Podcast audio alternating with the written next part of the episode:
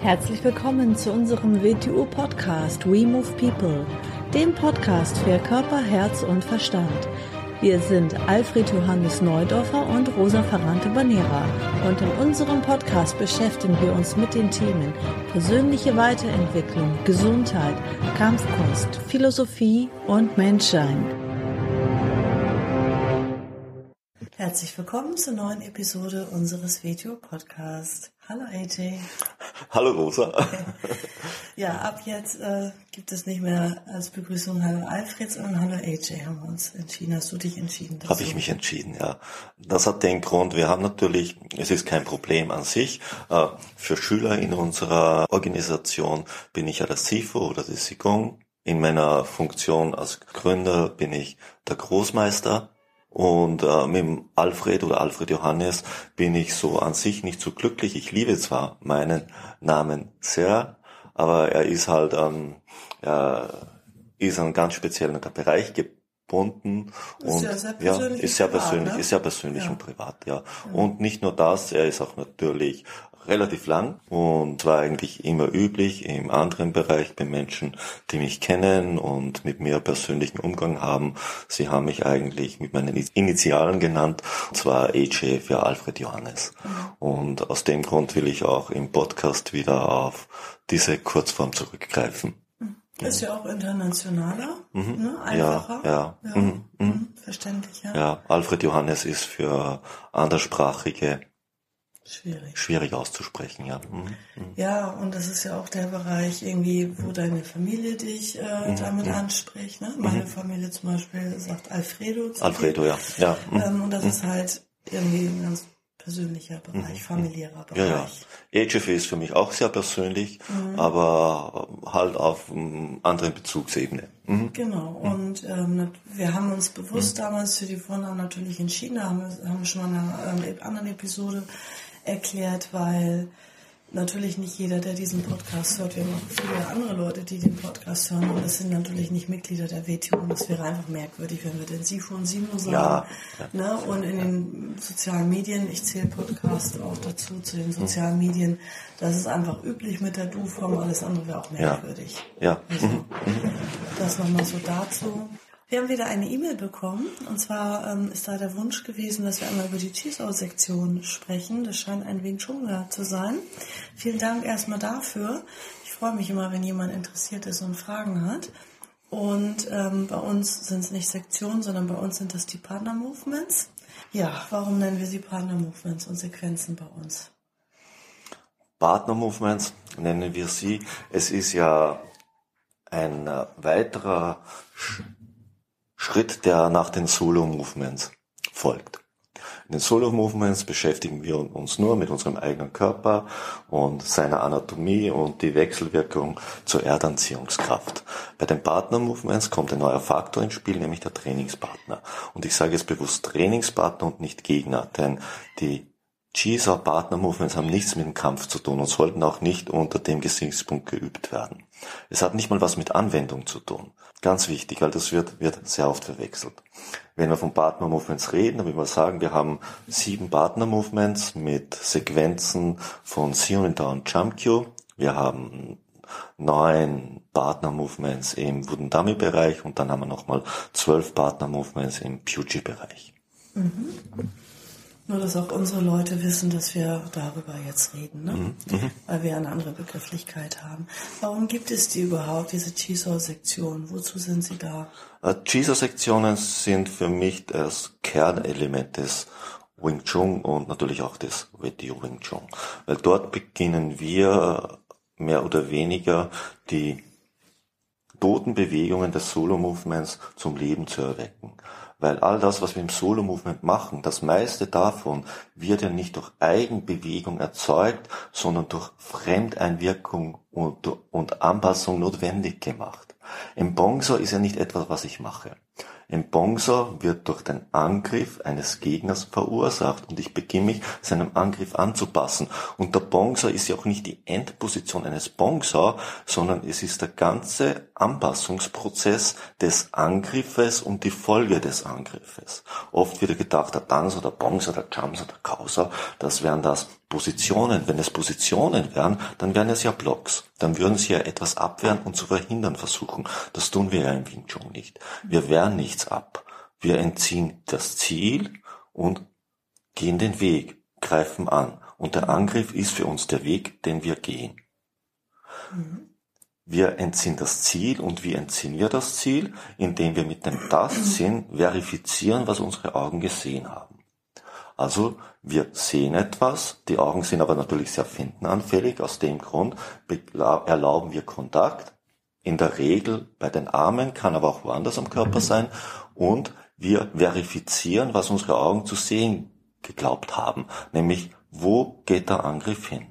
Und dann beginnen wir nicht den Gegner vom Ziel zu entfernen, sondern wir beginnen das Ziel von der Waffe des Gegners zu entfernen.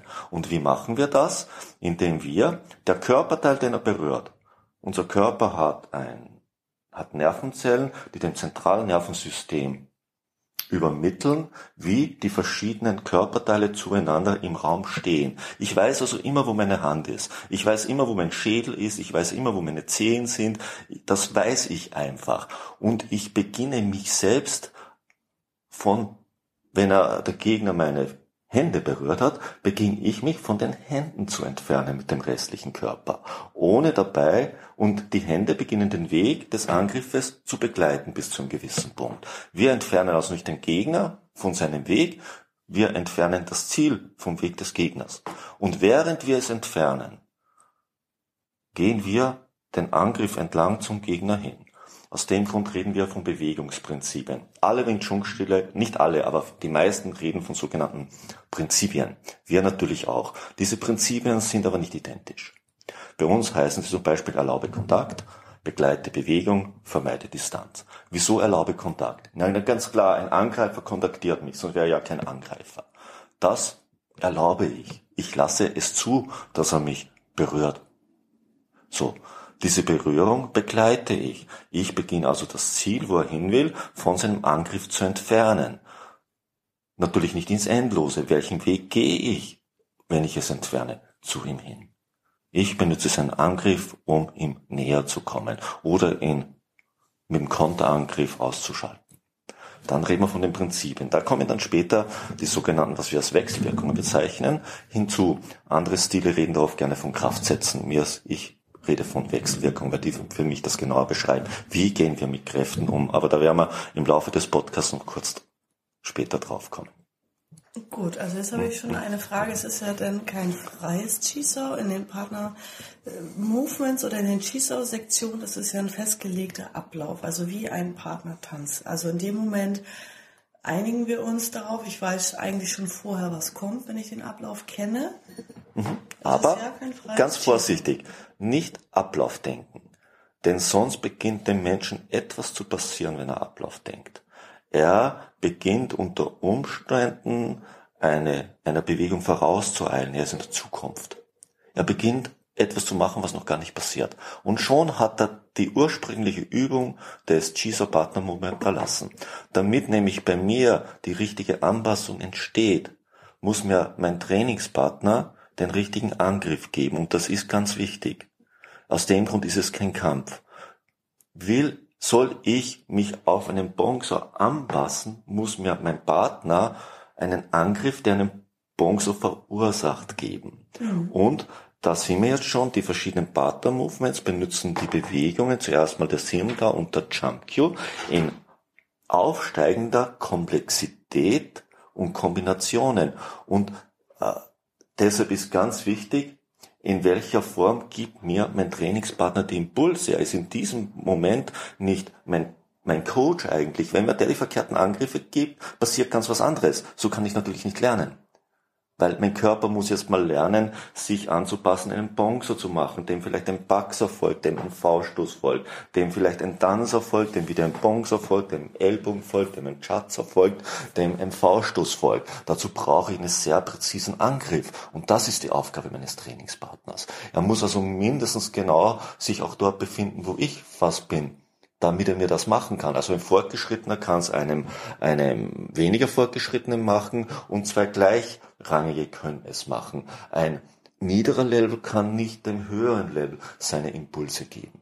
Und man braucht erstmal einen fixen Ablauf, auf den mhm. man sich einigt in mhm. einer Übung, um die Sensitivität erstmal lernen zu können. Genau, aber nicht aber nicht Ablauf denken, weil das passiert dann oft, dann wird mechanisch der Ablauf runtergemacht.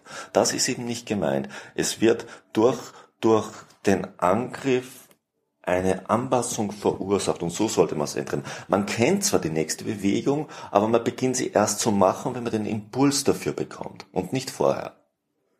Oh, das hast du schon äh, einen Teil der nächsten Frage beantwortet, nämlich die wäre, wie sollte man sie üben? Also okay, man sollte sie üben, dass man im Hier und Jetzt ist, also dass man halt nicht in die Zukunft vorauseilt, das ist das eine. Wie sollte man sie noch üben? Jetzt zum Beispiel im Hinblick auf Kraft. Soll ich erstmal dagegen drücken? Es gibt ja manche Wing die dann sagen, ist der Druck zu groß, gebe nach. Also ist er nicht größer als mein Druck, brauche nicht nachgeben.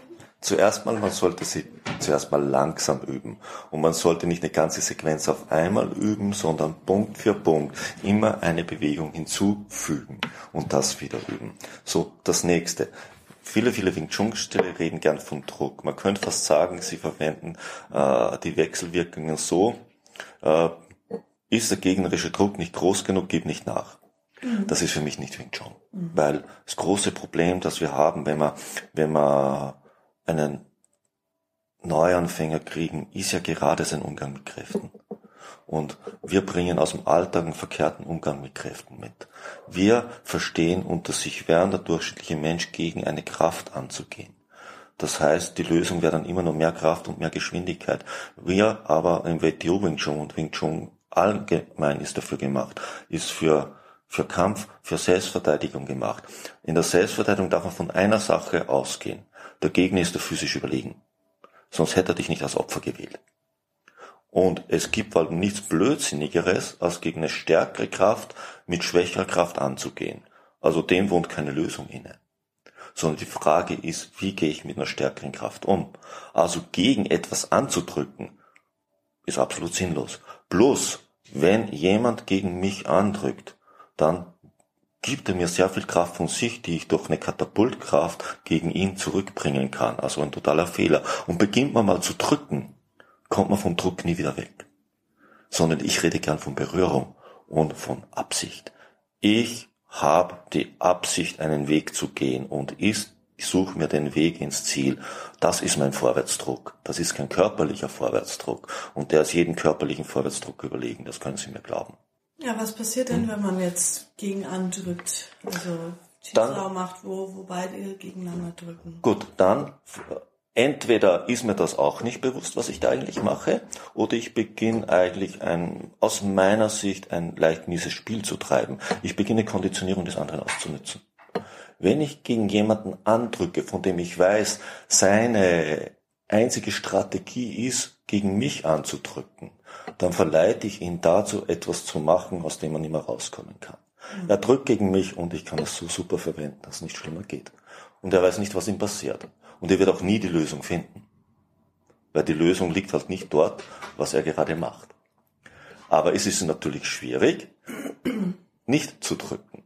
Aber das sind wir im Kernbereich des Wing Chun. Kernbereich des Wing Chun ist, wie gehen wir auf eine natürliche ökonomische Art mit Kräften um? Wie machen wir Kräfte für uns nutzbar, ohne dass wir dem anderen etwas geben, was er für sich nutzbar machen kann? Würde ich das tun, dass ich gegen jemanden drücke, das würde heißen, ich beginne Strategien umzusetzen. Das würde heißen, ich stelle ihm eine Falle auf. Ja, wenn einer dagegen, wenn ich jetzt sage, drück mal dagegen, mhm und ich nutze es dann aus, dann nutze ich seine Konditionierung. Du nutzt seine Konditionierung. Ich, ich nenne das nicht Biomechanik. Die Biomechanik ist für mich die Folge einer drunterliegenden Funktion und unter dieser Funktion liegt eine Idee, mit der ein Mensch mit Kräften umgeht. Und er hat eine absolut verkehrte Idee, wie er mit Kräften umgeht. Und das nütze ich in diesem Moment aus. Weil ich Bewusstsein davon habe. So. Das heißt, der eine, der in die mhm. Falle läuft, sitzt im Käfig und der andere ist ein bisschen freier und kann damit spielen. Genau, der spielt mit diesem Typen im Käfig. Mhm. Sitzen beide im Käfig, ja, dann sind wir im Alltag. Wie die Menschen mit Kräften umgehen. Mhm. Also bei uns nennen wir die Kraftsätze nicht Kraftsätze, wir haben vier Wechselwirkungen, das ist ja. ganz was anderes. Das, die, die Kraftsätze sollten das gleiche umschreiben, nur für mich ist Wechselwirkung ein bedeutend besserer Begriff und deckt es auch besser ab. Weil ist ganz klar, ich trete in jedem Spiel der Kräfte in Wechselwirkung mit etwas. Deshalb sagen wir erste Wechselwirkung, Gravitationswechselwirkung im Solo-Movement. Ich bin nur in Wechselung mit mir selber und der Erdanziehungskraft, mit meiner Anatomie. Kommt jetzt ein zweiter Faktor hinzu. In der Regel reden wir jetzt von einem Trainingspartner. Aber der zweite Faktor wäre auch, wenn ich über den Sessel drüber stolpere. Weil in diesem Moment gehe ich mit Kräften um, mit denen ich konfrontiert bin. Kann ich mit diesen Kräften auf verschiedene Weise umgehen? Wie wir sagen, eine schwache Wechselwirkung. Das heißt, ich kann es ins Leere laufen lassen. Es berührt mich zwar, aber ich gebe ihm keinen Impuls zurück, sondern ich beginne meine Anatomie zu benutzen, um ihm zu entgleiten. Er ist also schwach, es ist etwas, als würde er ins Leere greifen. Dann reden wir von einer starken Wechselwirkung. Die nicht mehr ganz so nett, sondern ich benütze das, was auf mich einwirkt, um es in einer Schleifen, in einer Wellenbewegung zurückzuleiten und Wirkung zu erzeugen. In der Regel noch verstärkt durch einen Falling Step, durch den ich meine Körpermasse in den Schlag hineinkriege, vervielfältigt durch meine Gelenkskette. Aus dem Grund reden wir ja nicht von Muskelkraft, wir reden in der Weise, wir müssen immer, wenn ich zuschlage, schlage ich mit meinem Körper zu. Wir sind keine Faustkämpfer, wir sind Körperkämpfer. Die Faust oder die Handfläche oder das Knie oder der Fuß oder die Schulter sind die Waffe. Aber zuschlagen tut der Körper. Dann die dritte, die höchste mit dem Magnet, was ich als magnetische Wechselwirkung nenne. Das heißt, wir lassen diese, wir beginnen mit unserem Trainingspartner ein geschlossenes Netz zu bilden und lassen die Kräfte kreisen. Wir erzeugen keine Wirkung, sondern wir erzeugen einen Kreislauf, in dem diese Kreisläufe wie in Achter- oder Spiralschleife in der Pucci weiterzulaufen beginnen. Das ist ein Chiso. Das ist, das ist ein freies Chiso. Mhm. Dann sind wir im freien Bereich des Chiso. Kein Kampf, freies Chiso. Und dieses, diese Chiso-Fähigkeiten, dieser Tasten, das Sensitivitätstraining ist notwendig und kann dann auch im Kampf in einer Selbstverteidigungsübung von Vorteil sein. Ah ja, sie ist nicht nur vom Vorteil, sie ist notwendig. Wir, wenn wir von Selbstverteidigung reden, reden wir nicht von einem sportlichen Wettkampf in irgendeiner Kampffläche mit einem Referé, der über Minuten geht oder über Runden geht. Nein, wir reden über ein ganz, ganz kleines Zeitfenster, das sehr klein ist. Irgendwo zwischen drei und zwölf Sekunden, wenn man es mal so pauschal nennen will. Das heißt, da ist ein Angriff, der berührt mich und diese Berührung das ist das Chisa. Nicht mehr und nicht weniger. Und dann wird wahrscheinlich eine Anpassung stattfinden. Richtig, genau. Und dann schlägt im gleichen Moment schlägt es ein. Und Selbstverteidigung heißt ja nicht unbedingt den Gegner zu besiegen, sondern es heißt, sich der Situation schnellstmöglich wieder zu entziehen. Vielleicht liegt er am Boden, vielleicht bin ich weg. Wieder, jetzt kommen wir zu einer anderen Geschichte, nämlich äh, wie lange kann denn so eine Auseinandersetzung auf dieser Ebene überhaupt dauern. Die kann nicht so lange dauern. Wir greifen ja auch brandgefährliche Körperstellen nur an. So, aus dem Grund, es gibt einen Grund, wenn man sich zum Beispiel Sionim da anschaut, Jumpkyo anschaut, äh, wir finden sehr oft die drei im Wing Chun System. Also dreifache Wiederholungen von gleichen oder ähnlichem. Das hat zwei Bezüge. Erstens, immer wenn eine drei drinnen ist, ist es nicht das gleiche, sondern es sind drei verschiedene Situationen. Und dann gibt's, man könnte sagen, so eine Eigenart des menschlichen Nervensystems. Ein fortgeschrittener ein, kann einmal getimed auf einen Angriff reagieren. Das heißt, er kann mit Timing eine Anpassung erzeugen und kontern. So. Hätten wir einen sehr guten Gegner, der dazu auch in der Lage ist, reicht das nicht. Sondern dann müsst, der schafft das Gleiche. Dann müsste ich einen Gegenangriff nochmal getimt rausnehmen und kontern. Das nennen wir meisterlich. Das ist schon wirklich nicht mehr so einfach. Und nehmen wir mal an, dann ist einer, der ist nochmal genauso gut und schafft es wieder rauszunehmen und zu kontern. Dann gibt es in Ausnahmefällen ein drittes Mal. Und das nennt man die Stufe, die den Meister noch übersteigt. Zu mehr ist praktisch das menschliche Nervensystem nicht in der Lage, als dreimal getimten etwas herauszunehmen und es zurückzuleiten. Mit allem anderen wird man mehr zurechtkommen. Alles andere nennt man aus dem Grund dann Abläufe oder Zyklen, aber nicht mehr Kampf. Was anderes Im Sport mit Handschuhen, mit Sportausrüstungen geht es ja um Einstecken, um Wegstecken. Da geht es nicht um das Gleiche. Mhm. Und dann zurückschlagen. Mhm. Aber in der Selbstverteidigung darf ich an gefährlichen Stellen. Hm? Ja, das war ja mal ein interessantes Thema. Vielen Dank dafür für diesen Vorschlag und vielen Dank für deine Antworten, AJ. ja, gerne, Rosa. Und bis zum nächsten Mal. Bis zum nächsten Mal. Tschüss. Tschüss.